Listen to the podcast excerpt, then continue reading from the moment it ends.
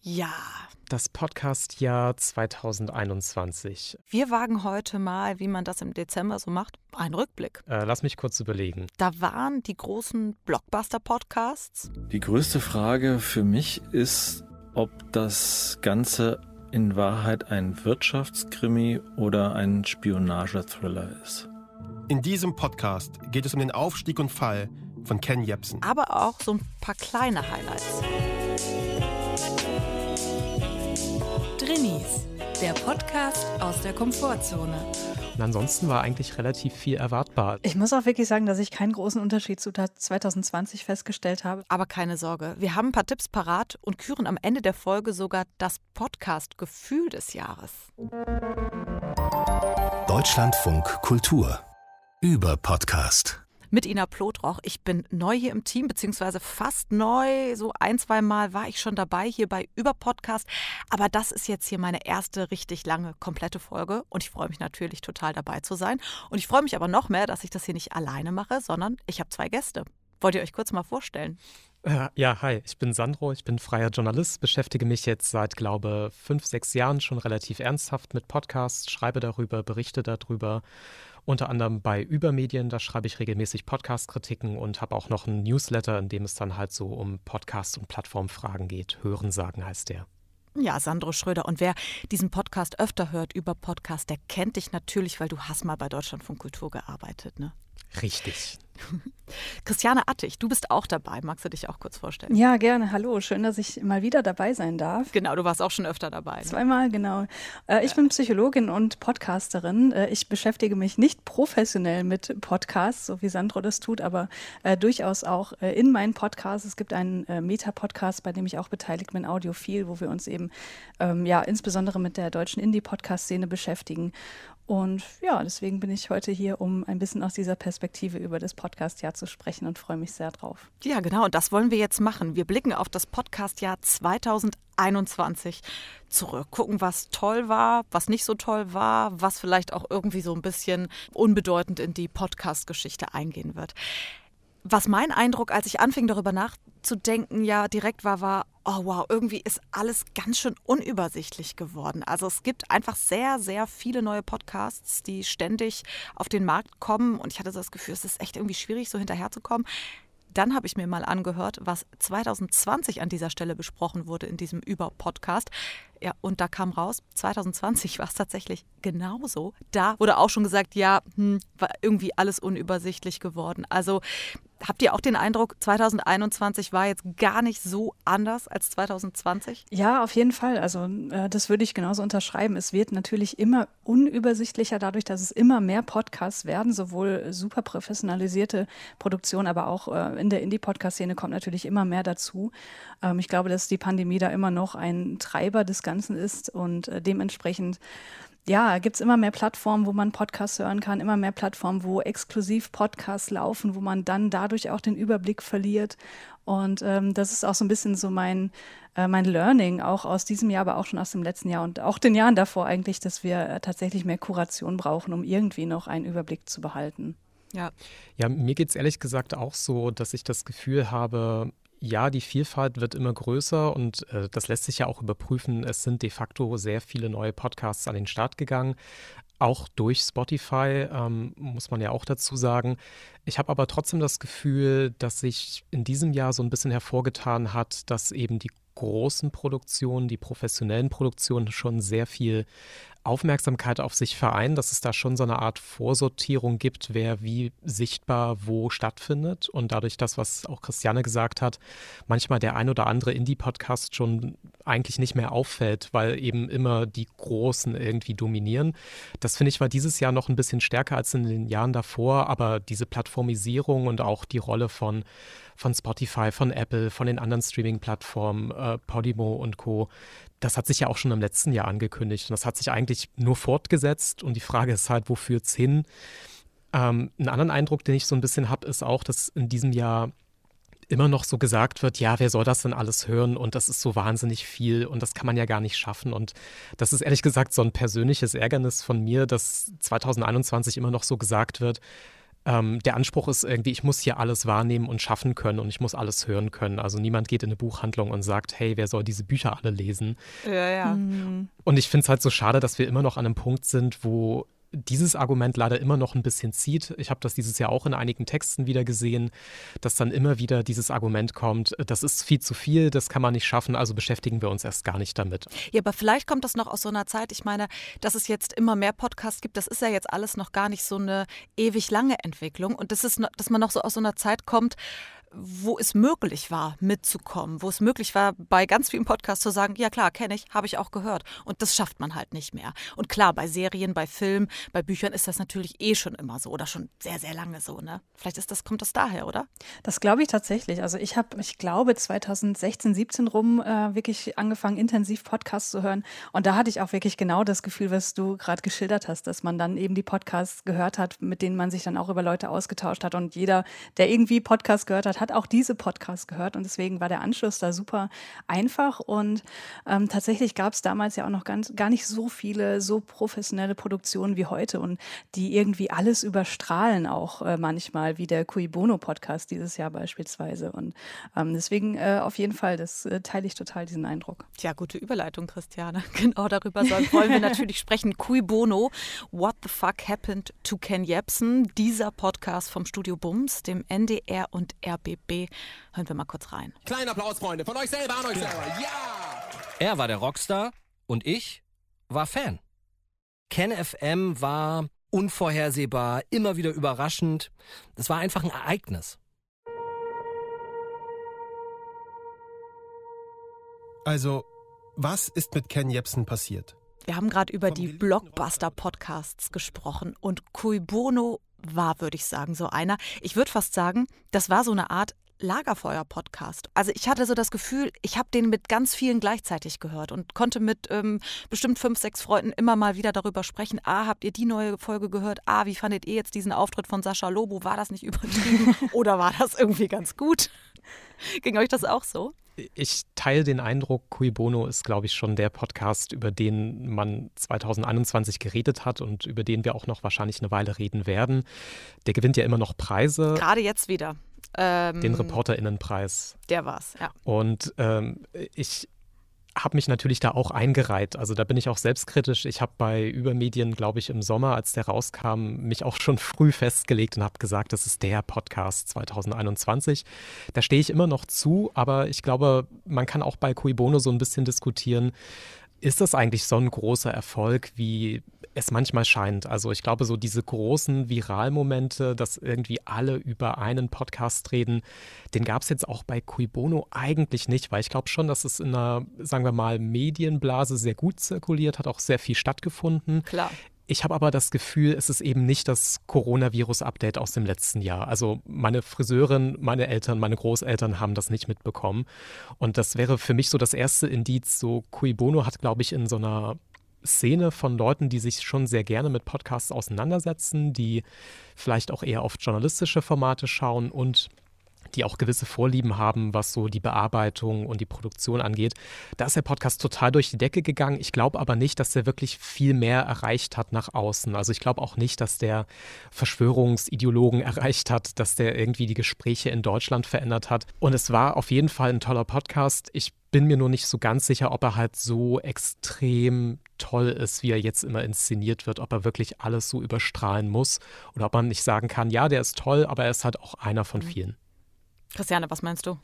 Also ich habe den ja auch gehört und auch tatsächlich hier in diesem Podcast schon mal drüber gesprochen und ich finde nach wie vor, dass das ein wirklich toller Podcast ist, aber äh, mein Eindruck von damals ist auch geblieben, dass ich, äh, wie Sandro das gerade auch schon so ein bisschen angesprochen hat, äh, nicht so richtig verstehe, warum gerade dieser Podcast so gehypt wurde, abgesehen davon, dass der super äh, beworben wurde auch, ne? Also ähm, dass da äh, ja quasi die Produktionsfirma oder wer auch immer dahinter stand, ähm, dass das super gepusht wurde, dass das eben in den ähm, ja bei den Kritikern auch besprochen wird wird und so weiter. Aber mein Eindruck war, es ist super produziert, äh, auf jeden Fall. Äh, das, was hier immer hervorgehoben wurde, dieses, äh, dieses Montageartige und so weiter, das mag vielleicht irgendwie in, in Podcast-Form auch was Neues gewesen sein, aber letztlich, wenn man sich schon mal ein paar Radio-Features angehört hat, dann ist es nicht wirklich was Innovatives. Aber ich glaube dennoch, dass es irgendwie für viele so als Initialzündung ähm, vielleicht angesehen wurde und vielleicht auch so ein bisschen Wasser auf die Mühlen von denjenigen war, die ähm, jahrelang gesagt haben, Podcast kann doch mehr als einfach nur zwei Leute, die miteinander sprechen. Und das ist natürlich ähm, auf jeden Fall was anderes gewesen, aber dennoch äh, denke ich mir hinterher, hm, so richtig neu ist es nicht gewesen. Wobei ich, wenn ich da einhaken darf, so, so ganz klein würde ich es halt nicht reden, weil ich glaube auch schon im, im, Vergleich zum klassischen Feature hat Cui Bono ein paar Sachen gemacht, die jetzt nicht jede Woche im Feature stattfinden. Also klar, die Audiobearbeitung ist mhm. für Leute, die irgendwie schon ein bisschen mehr Audio-Hörerfahrung haben, nicht so wahnsinnig neu. Also Collagen und irgendwie O-Töne benutzen ist jetzt wirklich keine große Innovation. Ja ich glaube halt in der Dichte ähm, war es vielleicht schon neu für manche und ich hatte auch den Eindruck, in manchen Kritiken hat man das auch so ein bisschen gelesen, das waren halt Leute, die vor allem, sagen wir mal, Gesprächsformate entweder im Radio oder im Podcast gewohnt sind und für die hat sich halt sehr merkwürdig und anders angefühlt. Ich glaube aber nichtsdestotrotz, Cui Bono mhm. war einfach trotzdem ein toller Deep Dive in so eine Person und dann halt hinten raus auch mehr in so eine Szene, die uns ja dieses Jahr trotzdem extrem beschäftigt hat. Also das will ich auch gar nicht kleinreden. Da hat Cui Bono viel richtig toll umgesetzt und hat auch einen, einfach einen Nerv getroffen in der Zeit. Und auch toll irgendwie so Graubereiche mhm. herausgearbeitet, mhm. oder? Das fand ich schon gut, dass es jetzt wenig super eindeutige Antworten gab, sondern klar wurde, es ist viel ein Zusammenspiel aus Persönlichkeit und äußeren Umständen und man, man kann nicht irgendwie so die eine, den einen Grund, warum der jetzt so geworden ist und warum Menschen sich dem anschließen finden. Ja, absolut. Also ich finde, äh, das ist ja irgendwie das, was in den Podcasts jetzt immer mehr so nach vorne tritt und was ich jetzt persönlich auch als Hörer schätze, dass sich viele Formate jetzt Zeit lassen, auch einzelne Themen wirklich sehr, sehr tief zu behandeln. Also es geht halt weg von der Tagesaktualität, die ja jetzt auch viele Medien ähm, ohne Ende versucht haben, irgendwie den 100. The Daily Kopie Podcast zu starten. Und jetzt ist so ein bisschen mein Eindruck, und das hat auch Cui Bono gut gemacht. Ähm, man nimmt sich ein Thema vor, versucht da möglichst viel zu schaffen, auch die Grautöne zu beleuchten und vielleicht auch weg von den Schlagzeilen zu kommen. Das ist äh, total interessant, was du gerade gesagt hast, weil wenn man sich so das Podcast-Publikum vorstellt, dann ähm, kann man sich, glaube ich, ganz gut denken, dass das Leute sind, die gerne sehr tief über gewisse Themen nachdenken. Sonst würde man sich nicht stundenlang irgendwelche Formate anhören. Und ich glaube, dass das Publikum eben genau deshalb solche Formate auch schätzt, weil es eben diese Differenzierung überhaupt erstmal ermöglicht und, und auch bereitstellt, so wie der Cui Bono Podcast, der ja auf der einen Seite super unterhaltsam war und äh, man war total äh, drin und durch diese unterschiedlichen Ansätze, die in diesem Podcast zusammengeflossen sind und durch diese wirklich spannende Geschichte, aber dennoch war es halt eben ähm, genau mit diesen Graustufen versehen und das ist halt was, was äh, gute Podcasts meiner Meinung nach auch wirklich brauchen, dass man eben das Gefühl hat, da ist was, da kann ich nochmal hinterher drüber nachdenken und deswegen ähm, ist das, glaube ich, auch ein Grund gewesen, warum dieser Podcast so erfolgreich war. Das heißt, dass dieser Podcast so gehypt wurde und so viel Aufmerksamkeit erfahren hat. Wer den jetzt noch nicht gehört hat, ich höre aus uns allen, würde ich sagen, raus, schon eine Hörempfehlung von uns, oder? Auf jeden Fall. Absolut. Ein Podcast, der auch ein bisschen in dieses, Sandro, du hast es genannt, Deep Dive, in diese Richtung geht, war, würde ich sagen, der Wirecard Podcast von der Süddeutschen Zeitung und von Spotify ist der und der klingt so. Ich kann an dieser Stelle ja zugeben, ich hatte bis zu diesen Tagen vergangenes Jahr, und das wird wohl vielen von euch so gehen, noch überhaupt nicht viel von Wirecard gehört. Obwohl die Firma ja in Aschheim sitzt, im Osten von München, gar nicht so weit weg von unserem Redaktionshochhaus. Ich wusste, dass das ein Fintech-Unternehmen ist, also dass die irgendwas Digitales mit Finanzen machen und dass sie im DAX sind. Aber das war es auch schon. Die Machart bei diesem Podcast war ja jetzt, wenn wir das mal vergleichen wollen mit Cui Bono, wirklich wesentlich weniger aufwendig. Für mich klang es so ein bisschen nach, okay, die ähm, Recherche war erledigt und dann haben sie daraus im Nachhinein nochmal ähm, Podcast gemacht. Das heißt, die JournalistInnen, die das recherchiert haben, haben sich dann nochmal im Studio getroffen und das dann fand ich schon sehr übersichtlich und sehr verständlich erzählt, aber eben ohne diese ganzen ähm, Audioelemente, die Cui Bono da ähm, drin hat. Das zeigt so ein bisschen, was Podcasts da schon so an Potenzial haben, so große Recherchen nochmal übersichtlich zu erzählen, finde ich. Was denkst du, Sandro? Äh, ja, also bei Wirecard mochte ich auch, dass es halt so ein Versuch war, so eine Riesengeschichte nochmal sehr strukturiert zu erzählen. Also ich finde, das ist bei dem Podcast sehr gut gelungen, dass jede Episode so ein Thema hat, ähm, aber trotzdem das große Ganze nie aus dem Blick gerät. Und das mochte ich schon. Mir ist halt aufgefallen, mit Wirecard haben das dieses Jahr sehr viele Medien versucht. Also die Süddeutsche Zeitung und Spotify waren ja nicht die einzigen, sondern auch, mhm. auch das Handelsblatt, auch AudioNow. Die haben alle versucht, diese Geschichte als Podcast zu erzählen. Ich glaube, das liegt auch daran, dass da ja diese True Crime-Elemente, dieser Agenten-Thriller irgendwie mit drin spielt. Und ich glaube, das war einfach sowas, wo viele gesagt haben, da sind sehr spannende Elemente drin, da sind vielleicht auch populäre Elemente drin. Ich fand den Podcast von der Süddeutschen und von Spotify, den fand ich jetzt solide. Aber der hat mich jetzt auch nicht aus den Socken kippen lassen, weil ich schon glaube, so wie du gesagt hast, es war halt eine nacherzählte Geschichte, sehr gut nacherzählt, aber mir fehlte ehrlich gesagt auch so ein bisschen echtes Material, echte Szenen, wo wirklich was passiert. Es waren halt sehr brave Studiogespräche ähm, mit viel Expertise, keine Frage. Aber mir hat dann irgendwann auch so der Moment gefehlt, oh, jetzt, jetzt gibt es irgendwie hier den großen Plot-Twist und es passiert was oder ich erlebe was mit live on tape. Das hat mir so ein bisschen gefehlt, aber ich glaube, das ist auch vielleicht was, was nicht so gut planbar ist und was auch nicht immer jedes Medium bei Podcasts umsetzen kann ähm, sondern es ist ja eher eine Art Dossier. Und das schätze ich trotzdem auf jeden Fall auch einfach, dass ich mich gezielt mit einem Thema auseinandersetzen kann. Und auch hier hatte ich das Gefühl, ich habe ganz viel gelernt, was ich in den schnellen Nachrichten, in den Schlagzeilen, die sich überschlagen haben, alles nicht gesehen und gehört habe. Also dafür mochte ich das schon sehr. Total. Ich, also mir ging das total so. Ich fühlte mich von diesen ganzen Wirecard-Recherchen komplett erschlagen. Ich bin da habe das irgendwie, wenn man am Anfang diese Artikel nicht äh, gelesen hat, ich war dann einfach raus. Ich habe die dann einfach ignoriert, weil ich dachte, ich war, oh, ey, da muss ich mir jetzt so viel draufschaufeln, bis ich das irgendwie verstehe. Und dann habe ich die einfach nie mehr gelesen. Und dann war dieser Podcast für mich schon so, dass ich danach das Gefühl hatte, okay, jetzt habe ich das auch verstanden. Jetzt weiß ich auch, worum es geht. Da hat mich das schon dann irgendwie aufgeklärt und da hatte ich das Gefühl, das ging auch, ist immer so ein Blasending, ne? Aber in meinem ähm, so Freundesbekanntenkreis hatte ich das Gefühl, plötzlich haben wir uns über so Wirtschaftsthemen unterhalten, was wir sonst irgendwie nicht getan hätten. Da fand ich, hat der Podcast schon irgendwie so eine eine wichtige Funktion erfüllt. Was ich jetzt allerdings vermisse, ich sehe jetzt immer wieder Artikel über Jan Maschalek, Masalek, ne, wir wissen ja jetzt durch den Podcast, niemand, man, darf niemand ihn, weiß es. man darf ihn aussprechen, wie man möchte. Da geht, es geht weiter. Aber da kommt jetzt keine neue Folge. Das heißt, als hätten sie den Podcast vergessen. Oder vielleicht kommt noch was, aber das ist schon eine Weile her, dass der irgendwie gemacht wurde. Ja, ich, ich glaube halt, das ist noch so eine Schwierigkeit, vielleicht auch von diesem Jahr, dass so viele Podcasts irgendwie starten mit einem Thema. Und also gerade bei diesem Podcast steht halt groß Wirecard drauf. Und das ist halt eine Produktion von einem großen Medienhaus und von einer großen Streaming-Plattform. Ich weiß halt nicht, ob die überhaupt selber so geplant haben, dass sie das über Monate, vielleicht sogar Jahre verfolgen werden, sondern ob die nicht eher so in Staffeln denken und auch produzieren und vielleicht auch die Verträge so abschließen. Keine Ahnung. Also ich finde, das ist so ein bisschen die Schwäche, die dieses Jahr sich auch gezeigt hat, dass viele Medien versuchen, auf so Themen aufzuspringen, dann einen Podcast aufsetzen, den Deep Dive dann machen und dann passiert halt nichts mehr. Und das finde ich halt schade, weil Podcasts sind ja eigentlich ein Medium, wo man dann halt dranbleiben kann, wo man ein Abo hat, ähm, wo über lange Zeiträume was begleitet wird. Und das sehe ich immer ein bisschen verschenkt. Das ist jetzt nicht nur bei Wirecard so, dass sie Medien dann einfach aufhören. Und das ist, glaube ich, schon eher eine Krankheit in Anführungszeichen von den professionellen Produktionen, weil das sehe ich bei den Indie-Podcastern nicht. Die sind meistens ein bisschen disziplinierter, das mhm. durchzuhalten, was sie angefangen haben. Christiane, wir haben jetzt hier bisher ähm, zwei große Podcasts rausgesucht.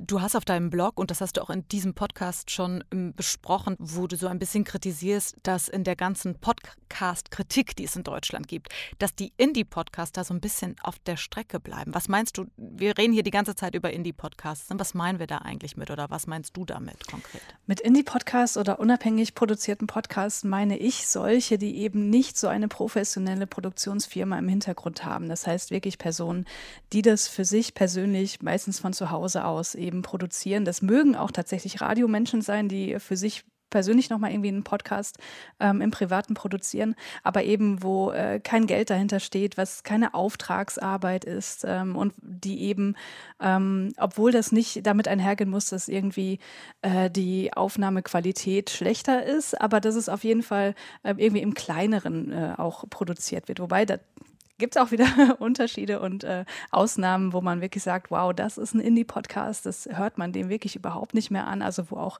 beispielsweise ganz viel mit O-Tönen gearbeitet wird oder Audiocollagen und so weiter und so fort. Aber generell äh, würde ich da als das Kriterium sehen, dass eben ähm, die Finanzierung da eben ähm, eine völlig andere ist und in weiten Teilen auch komplett fehlt. Mhm. Und du hast das eben schon so ein bisschen angedeutet, ne? Cui Bono, große Werbung. Und deine These ist, sie verdrängen dadurch die Kleinen, weil alles so unübersichtlich dadurch wird? Ja, dadurch äh, wird halt eben den Kleinen die Chance genommen, überhaupt irgendwie sichtbar zu werden, wenn es eben äh, nicht solche Kurationsportale gibt wie äh, beispielsweise wissenschaftspodcast.de, wo halt wirklich der Fokus auf der Indie-Podcast-Szene auch tatsächlich ist. Also äh, ich bin da auch im Kurationsteam und wir diskutieren noch, ob wir beispielsweise öffentlich-rechtliche Podcasts überhaupt mit reinnehmen wollen, ähm, weil dadurch natürlich auch wieder ähm, die Sichtbarkeit der anderen Produktionen, die auch wirklich auf extrem hohem Niveau ähm, größtenteils sind, äh, dann wieder eingeschränkt wird. Und das ist halt etwas, was wirklich super schade ist. Ich meine, die Leute ähm, stecken da unfassbar viel Energie rein, auch teilweise unfassbar viel Geld. Ähm, darf, also man muss ja immer im Hinterkopf behalten, dass viele das eben privat in ihrer Freizeit machen. Und da sind so gute Sachen dabei, äh, die sich wirklich mit großen Produktionen messen können, auch teilweise die äh, komplett überstrahlen, meiner Meinung nach.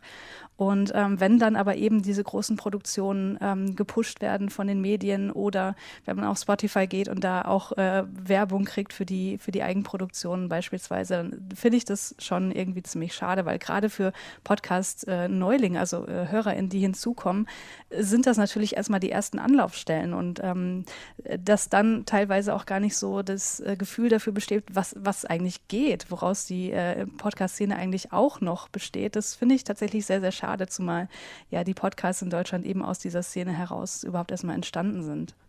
Mhm. Wobei das natürlich jetzt ähm, ein Medienunternehmen oder so Werbung für sich macht, also Cui Bono Werbung für den eigenen Podcast macht. Ist völlig äh, verständlich, man, klar. ja. Wir haben da eben auch schon so, oder so ein bisschen im Ansatz drüber gesprochen, die Plattformisierung. Sandro, magst du das mal erklären? Was ist damit überhaupt gemeint? Mm, das ist der Versuch, die Bestrebungen von so Playern wie Spotify, Apple Podcast, äh, Podimo, FIO, das mittlerweile geschlossen ist, einzufangen und zu sagen, ähm, diese Apps, diese Marken, die dahinter stehen, die treten an, machen Podcasts und die machen erstmal die Podcasts nicht unbedingt, um tolle Podcaster zu sein, das auch, aber es geht halt vor allem darum, die Leute auf eine Plattform zu holen, wo sie das hören sollen. Also Beispiel Spotify. Spotify produziert ganz viele Originals, die gibt es nur dort bei Spotify und die These von Spotify ist, mit solchen Argumenten überzeugen wir Menschen, bei Spotify sich anzumelden, dort zu bleiben, dort möglichst viel Zeit zu verbringen. Und so seit ein paar Jahren diskutieren wir halt über die Plattformisierung der Podcasts, weil Podcasts sind ganz anders gewachsen, eigentlich als offener Internetstandard. Jeder kann da mitmachen. Es gibt eben nicht diese eine ähm, Trichterfunktion von irgendeinem, der sagt, was kann rein, was ist wie sichtbar, sondern das funktioniert frei als offenes Netzwerk. Und die Plattformisierung ist halt das, was vielen Menschen so in dieser Podcast-Landschaft seit einigen Jahren Sorge macht, weil das Gefühl besteht, Spotify möchte eigentlich so die Podcast-Landschaft im Ganzen schlucken und irgendwann die eine App sein, mhm. wo Menschen halt Podcasts hören. Und dann gibt es halt keine Podcatcher mehr, dann gibt es keine anderen Wege mehr. Und da geht es halt um diese ganz klassischen Diskussionen, eben wie wir sie bei Facebook und bei allen anderen großen Monopolisten geführt haben im Internet, dass da eben auch was kaputt geht, wenn einer alles bestimmt. Na klar, vor allem auch die Sichtbarkeit. Ne? Darüber haben wir ja eben schon gesprochen. Habt ihr denn den Eindruck, dass das in diesem Jahr sich noch stärker, dass es noch stärker vorangeschritten ist als in den Jahren davor auch schon? Also ich habe schon das Gefühl, dass das irgendwie eine zunehmende äh, Entwicklung ist, was auch irgendwie, denke ich, völlig natürlich ist. Ähm, eine Sorge, die ich noch habe als Hörerin, was jetzt, glaube ich, noch nicht so ganz äh, durchkam, ähm, bisher haben wir eher so aus äh, produzierenden Sicht hier ähm, diskutiert. Als Hörerin habe ich das Gefühl, wenn diese Plattformisierung weiter voranschreitet, dass auch immer mehr Podcast-Formate produziert werden, der auf diesen Casual-Hörkonsum optimiert ist. Also ähm, ich habe das Gefühl, dass gerade in der Indie-Podcast-Szene viele Podcasts existieren, die im Mainstream niemals so existieren könnten, weil die so ein nischiges Thema haben, so sehr in die Tiefe gehen, ähm, dass wenn man jetzt irgendwie diese äh, ja, professionellen ähm, Erfolgspodcasts sich anguckt, die ja auch dafür manchmal gemacht sind, dass man das vielleicht jetzt nicht so unfassbar konzentriert hören muss, bei dem man auch Dinge nebenbei machen kann, ähm, dass das auch, äh, ja, was die inhaltliche Gestaltung von Podcasts etwas ist, das, dem sich immer mehr angeglichen wird und was, glaube ich, für viele Leute ähm, das Medium vielleicht ähm, eher unattraktiv machen könnte. Das ist so ein bisschen meine Sorge und deswegen finde ich das so wichtig, dass wir eben diese Monopolisierung nicht haben, dass eben äh, immer noch Formate existieren und auch weiter äh, gehört werden, die eben sich nicht so viel darum geben, wie kann ich jetzt äh, das, das ähm, Format an sich irgendwie optimieren, dass möglichst viele Leute bei Spotify dranbleiben. Ähm, das ist noch sowas, was, ja, was mir wirklich zunehmend Sorge macht. Ja, ich meine, haben wir ja in der Musik, wo Spotify ja äh, neben dem Podcast eine große Rolle spielt, ähm, mm. ja in vielen Bereichen schon total. Ne? Genau. Da ist ja super viel drauf angeglichen. Christiane, du hast mal so, um noch mal eine ganz konkrete Podcast-Empfehlung äh, mitzugeben aus diesem Jahr, ja auch eine mitgebracht. Die heißt Nett Wurscht. Wir gehen fischen. Das ist ein Filmpodcast von der Wiener Filmwissenschaftlerin Bianca Jasmina Rauch und Barbara Wolfram. Hören wir auch da mal kurz rein. Und in der nächsten Stunde werden wir über einige essentielle, eigentlich schon fast Basic-Analyse-Tools, Werkzeuge für Film, Fernsehen und Theateranalyse. Also das klappt nämlich genauso auch beim Theater äh, sprechen. Und ja, das ist nämlich eigentlich auch ziemlich spannend, diese Analyse-Tools nicht nur für Film, sondern auch für Theater oder Serien anzuwenden. Ähm, und zum Beispiel beim Theater sich mal ein paar Klassiker anzuschauen. Also wie geht's mit Faust oder Kapale und Liebe, wenn man mal diese feministische Analysebrille drauf gibt. Ja, was hat dich an dem so überzeugt in diesem Jahr? Ja, ich muss sagen, ich höre ja wirklich sehr, sehr gerne Filmpodcasts. Deswegen musste ich in diesen auch reinhören, zumal es äh, relativ wenige Formate gibt, die sich irgendwie mit feministischer Betrachtung von Filmen auseinandersetzen. Da gab es bisher den Filmlöwen-Podcast und jetzt auch eben nicht Wurscht. Und ähm, man denkt erstmal, was hat dieser Titel mit Film zu tun? Aber das wird, glaube ich, relativ schnell klar, wenn man dann reinhört. Was ich wirklich ganz, ganz großartig finde an diesem Podcast ist, dass sie eben nicht nur jetzt irgendwie Filme besprechen und kritisieren, sondern eben, dass sie Werkzeuge zur feministischen Filmanalyse vorstellen und die dann auch gleich anwenden, sodass man eben auch seine eigene äh, Literacy, was so Filmkritik angeht und, und Filmbetrachtung äh, und so weiter auch tatsächlich stärken kann.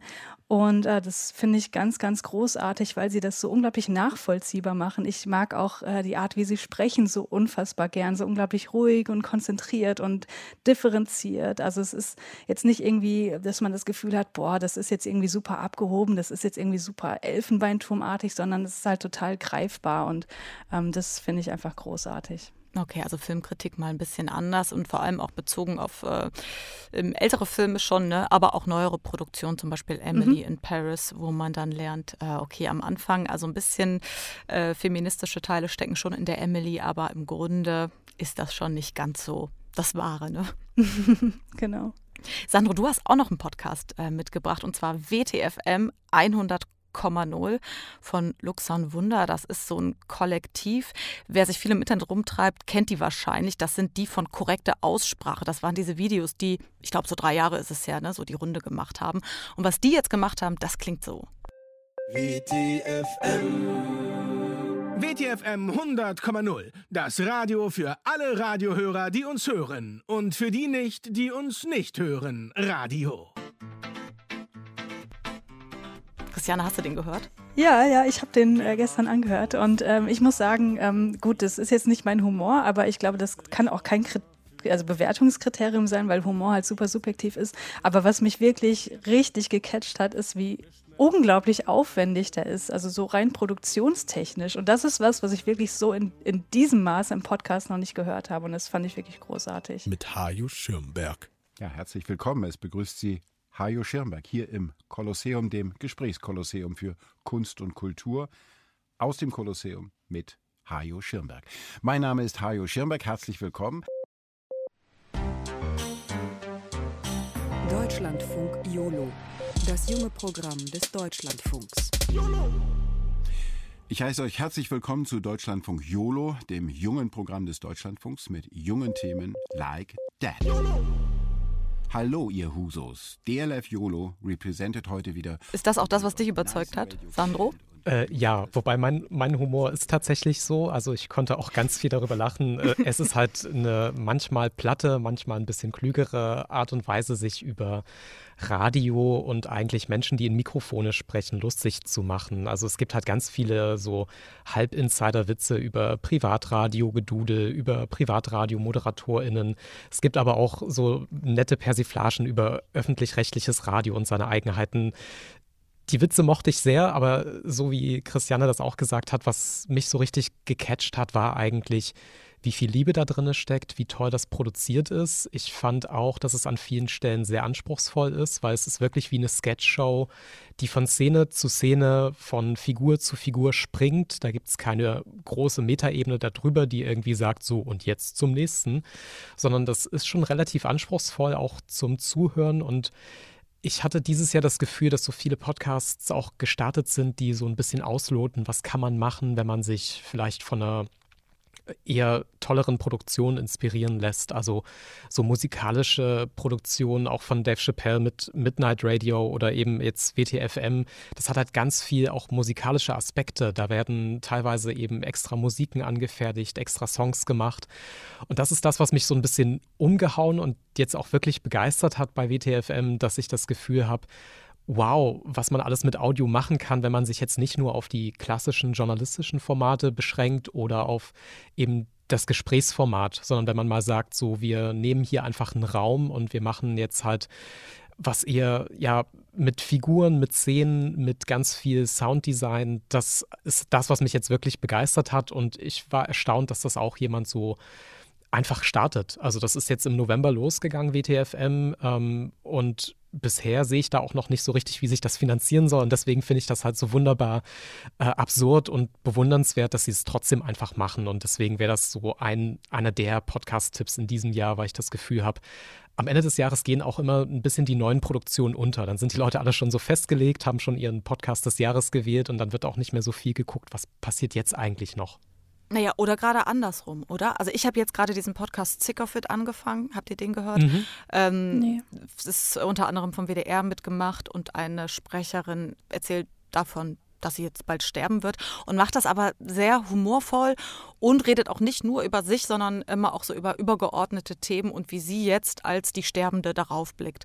Und das hat mich jetzt mhm. ähm, so zum Ende des Jahres nochmal irgendwie ganz gut ähm, abgeholt, fand ich. Also würde ich jetzt deiner These, dass man nur am Anfang des Jahres was raussucht, widersprechen. Damit.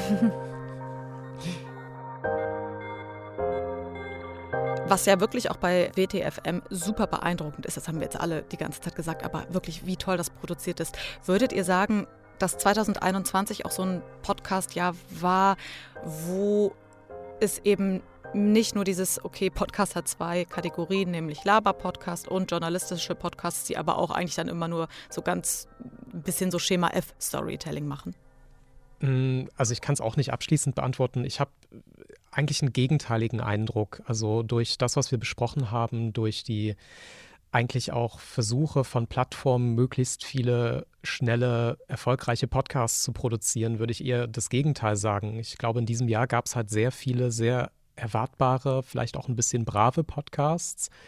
Ähm, und diese ganz verrückten Experimente, auf die warte ich jetzt eigentlich schon eine ganze Weile und ich habe sie dieses Jahr auch nicht so richtig gesehen. Also ähm, ich fürchte halt ehrlich gesagt, dass, so wie Christiane das auch gesagt hat, ähm, es gibt so einen gewissen Anreiz, gewisse Podcasts zu produzieren, die möglichst viele Menschen ansprechen. Und ich weiß gar nicht, ob so viele Menschen nach so ganz wilden Audioexperimenten, die total anspruchsvoll sind, suchen. Oder ob es da eben nicht doch um das klassische Nebenbeihören, so ein bisschen dudeln lassen geht. Und deswegen ich glaube schon, dass dieses Jahr ein bisschen die sehr vorhersehbaren, braven Formate auch dominiert haben. Also ich habe mir auf jeden Fall für die Vorbereitung auch nochmal angeguckt. Ähm, Spotify hat natürlich, äh, wie du ja auch schon sagst, ne, Anfang Dezember, äh, genau wie letztes Jahr, so deren Jahrespodcast-Charts rausgebracht. Und was da wirklich erstaunlich ist, es ist quasi identisch zum letzten Jahr. Also gemischtes Hack, fest und flauschig, Zeitverbrechen, Tagesschau in 100 Sekunden und ausgetauscht ist nur so ein bisschen, wer oben, wer, also wer auf Platz 1, 2, 3 steht. Und äh, Mordlust äh, wurde gegen Nachrichten vom Deutschlandfunk, die ja auch kein Pod, was ja kein Podcast ist, ne, ausgetauscht. Das heißt, das würde wirklich zu, für das sprechen, Sandro, was du meinst. Ne? Also Podcast so als, ja, man hat sich schon verpartnert mit wem. Mhm. Total. Ja, das erinnert mich auch äh, so die ganze Zeit an diese Netflix-Eigenproduktion, die halt ähm, darauf abzielen, möglichst mittelmäßig zu sein, damit es halt möglichst viele Leute irgendwie okay finden, aber wenig Herausragendes dabei ist. Und das geht so ein bisschen in die Richtung, was ihr gerade sagt. Und ja, das würde mich, ich fände es schon sehr schade, wenn sich das wirklich so entwickeln würde. Und ich meine, Laber-Podcast, es, es hat schon was. Ne? Wenn, also ich habe in diesem Jahr wirklich, und das ist jetzt streng genommen eigentlich auch Anfang Dezember erschienen, 2020, Drinnies, kennt ihr bestimmt, der Laber-Podcast von mhm. Julia Becker und Chris Sommer. Und mich hat der so in diesem ganzen miesen, dunklen Lockdown einfach total abgeholt, weil das so eine Wohlfühlblase war. Und ich wollte jetzt mich nicht irgendwo groß irgendwie reindenken. Ich habe mich einfach zurückversetzt gefühlt in meine Jugend oder in mein aktuelles Gefühl oder in all die Süßigkeiten, über die sie gesprochen haben. Und das fand ich einfach, ich musste auch immer total lachen, wenn ich mal auf dem Fahrrad saß und das gehört hat. Und das hat einfach wirklich so ein reines, ähm, also nichts, worauf ich irgendwie mit dem, da jemand jetzt angeben kann, dass ich das höre, sondern einfach so ein reines, ach, was ja schon auch wichtig ist bei Podcasts manchmal.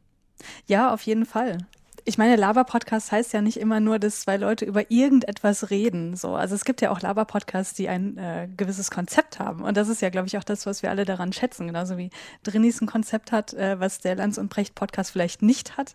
Ähm, ich, also ich finde es sowieso immer ein bisschen schwierig, wenn man äh, das Wort Laber-Podcast irgendwie so ein bisschen despektierlich benutzt, weil es gibt halt so unfassbar viele Podcasts, die man als Laber-Podcast bezeichnen könnte, die aber inhaltlich super tief auch wieder sind und auch wirklich äh, super gewinnbringend sein können können, weil sie eben ja beisp beispielsweise dazu sorgen, dass irgendwie eine gewisse Perspektivenerweiterung ähm, vonstatten gehen kann. Deswegen äh, kann ich das auch durchaus verstehen, dass, dass man den Ruf des, äh, des Lava-Podcasts vielleicht auch ein bisschen retten sollte. Auf jeden Fall. Sandro, was wolltest du sagen? Also ich finde das total toll, wie du es jetzt beschrieben hast bei Drinnies. Ähm, was mir dann wieder aufgefallen ist, dass es immer noch so wahnsinnig schwierig ist, in Worte zu fassen, was man eigentlich für eine Beziehung zu solchen Formaten entwickelt. Also man kann jetzt Gesprächs- oder Laber-Podcast labeln. Mhm. Und ich habe das dieses Jahr auch nochmal bei mir selber bemerkt, dass ich mich so auf ein paar Sachen zurückgezogen habe, vielleicht auch zurückbesinnt habe die ich gehört habe und wo ich dann aber das Gefühl habe, die sind auch wahnsinnig schwer in Worte zu fassen, was das eigentlich ausmacht. Also das ist eben keine Beziehung, die irgendwie so, ich höre da mal 30 Minuten rein und dann habe ich ein Bild davon und eine Meinung dazu, sondern das wächst ja oft über Wochen und über Monate, vielleicht sogar Jahre. Und das ist so, was ich mir auf hinter die Ohren geschrieben habe. Viel öfter müsste man halt über solche Podcasts reden, die was in einem auslösen, aber dafür braucht man dann wirklich ein bisschen Talent, um das zu formulieren. Mhm. Und ich mhm. glaube, das fehlt mir, wie wie, wie man eigentlich so eine Beziehung hat ähm, und wie man die dann erklärt, sodass andere Leute auch sagen, hey, da höre ich mal rein. Das ja. finde ich immer noch sehr, sehr, sehr schwierig. Das hat ein Freund von mir, hat letztens, als wir irgendwie über ja, Podcast des Jahres und so weiter gesprochen haben, meinte er so, ach, ich habe mich schon vor ein paar Jahren fest ähm, mit ähm, ein paar Podcasts verbunden. Ich bin schon irgendwie liiert. Also er hat schon seine, seine Podcast-Partner, die ihn begleiten. Wir können es ja einfach mal nennen, Comfort Listening, ne? Comfort Binging gibt es ja den Begriff, wenn man die ähm, mhm die Serien, die man auch schon tausendmal geguckt hat, äh, einfach nochmal guckt, äh, um sich besser zu fühlen, vor allem in dieser Pandemie. Ist schon ein starker Moment, würde ich sagen. Absolut. Ja, auf jeden Fall. Man hat so ein, so ein gewisses, so ein, so ein Podcast Happy Place, ne, zu dem man immer wieder zurückkehrt. Ja. Okay, also halten wir mal fest. Das Podcastjahr 2021 war irgendwie ein bisschen wie das Podcastjahr 2020. Und weil gar nicht so viel passiert ist, war es vielleicht, können wir einfach mal so beschließen, für uns vielleicht das Jahr des äh, Comfort-Listenings. Finde ich gut. Sandro Schröder und Christiane Attich, vielen Dank, dass ihr mit dabei wart bei dieser letzten Über-Podcast-Folge für dieses Jahr. Ich bin Ina Plodroch und ich sage Danke an das ganze Über-Podcast-Team, vor allem an Sebastian Dörfler und Christine Watti. Die hat nämlich die Redaktion dieser Folge. Mehr Folgen von uns findet ihr wie immer auch in der DLF Audiothek oder überall da, wo ihr sonst eure Podcasts hört. Da findet ihr dann auch die nächste Folge am 14. Januar.